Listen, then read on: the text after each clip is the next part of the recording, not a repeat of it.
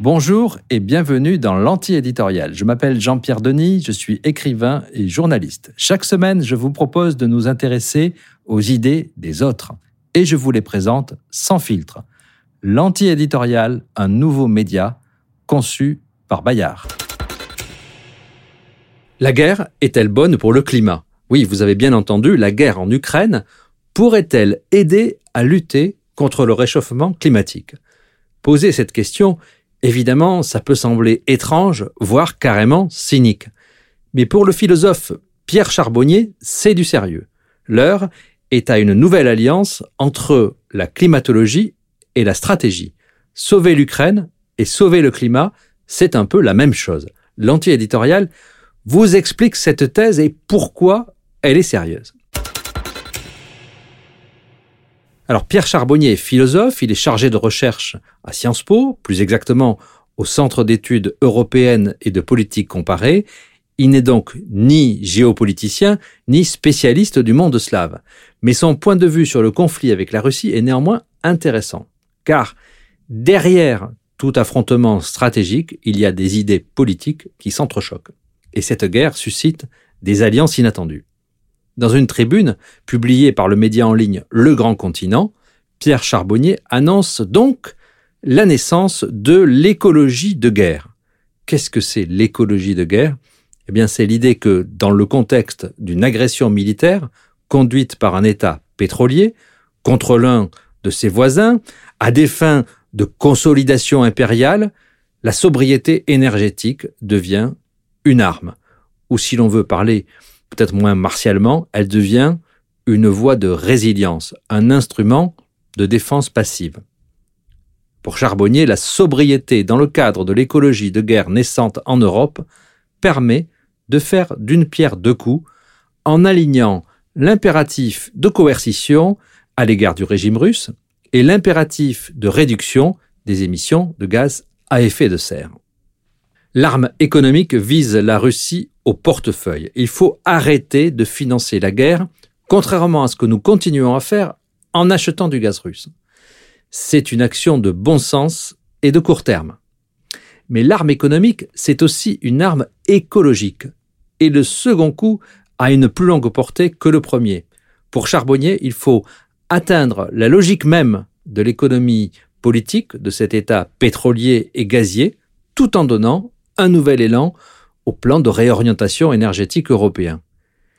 L'écologie politique était jusqu'à présent très peu intéressée par les questions de souveraineté et de défense, elle était même plutôt internationaliste, plutôt pacifiste.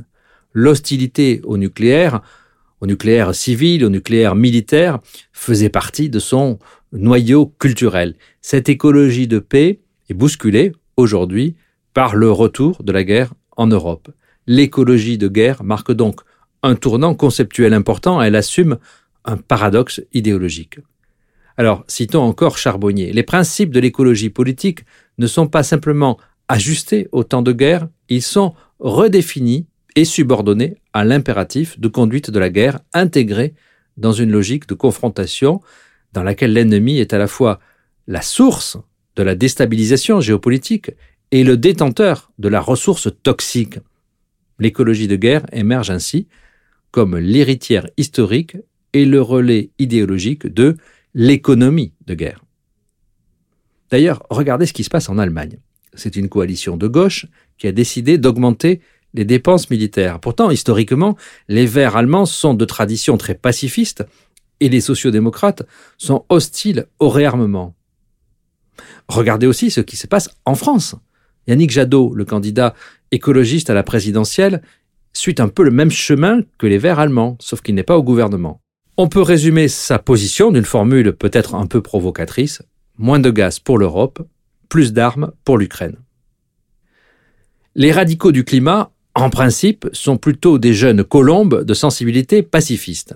Mais avec la guerre en Ukraine, leur logique converge avec les faucons du complexe militaire. Si notre dépendance aux hydrocarbures devient vulnérabilité stratégique, l'éolienne devient une arme aussi importante que le missile. La souveraineté de l'Europe est en jeu. Alors, optimisme, cynisme, pragmatisme, vous le savez, depuis sa création, voici presque un an, l'anti-éditorial poursuit la même ligne. Il n'est pas là pour juger les idées des autres, mais pour les comprendre et pour les expliquer, si possible sans parti pris. Les arguments de Charbonnier peuvent toutefois être discutés. D'abord, vous l'avez sûrement remarqué, en pleine campagne présidentielle, la question climatique a été reléguée au second plan par l'invasion russe. Il est vrai que la campagne française a elle-même été étouffée par la campagne d'Ukraine. Contrairement à Charbonnier, Bruno Villalba, professeur de sciences politiques à AgroParisTech, estime que la guerre en Ukraine contribue à reléguer la question de l'écologie. Le rapport annuel du GIEC a été publié juste après le début de l'offensive russe. L'attention médiatique était donc ailleurs. Sans surprise, le rapport n'a eu que peu d'écho en dépit de son contenu alarmiste. Aux États-Unis, la tension entre l'Europe et la Russie est carrément vue comme une opportunité. C'est l'occasion de prendre des parts de marché à un concurrent jusque-là trop puissant. L'American Petroleum Institute tente de profiter de la crise pour pousser ses intérêts pour le lobby américain des industries pétrolières. Les États-Unis doivent promouvoir la production et le leadership de l'Amérique en matière d'énergie et envoyer un signal clair au monde que notre nation développera et utilisera nos abondantes ressources énergétiques.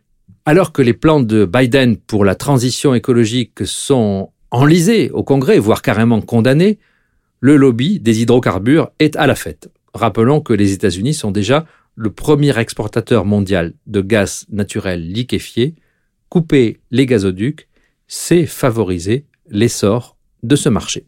Prenez maintenant l'Agence internationale de l'énergie qui fait partie de l'OCDE. Eh bien, cette agence a formulé 10 recommandations pour réduire notre dépendance au gaz russe.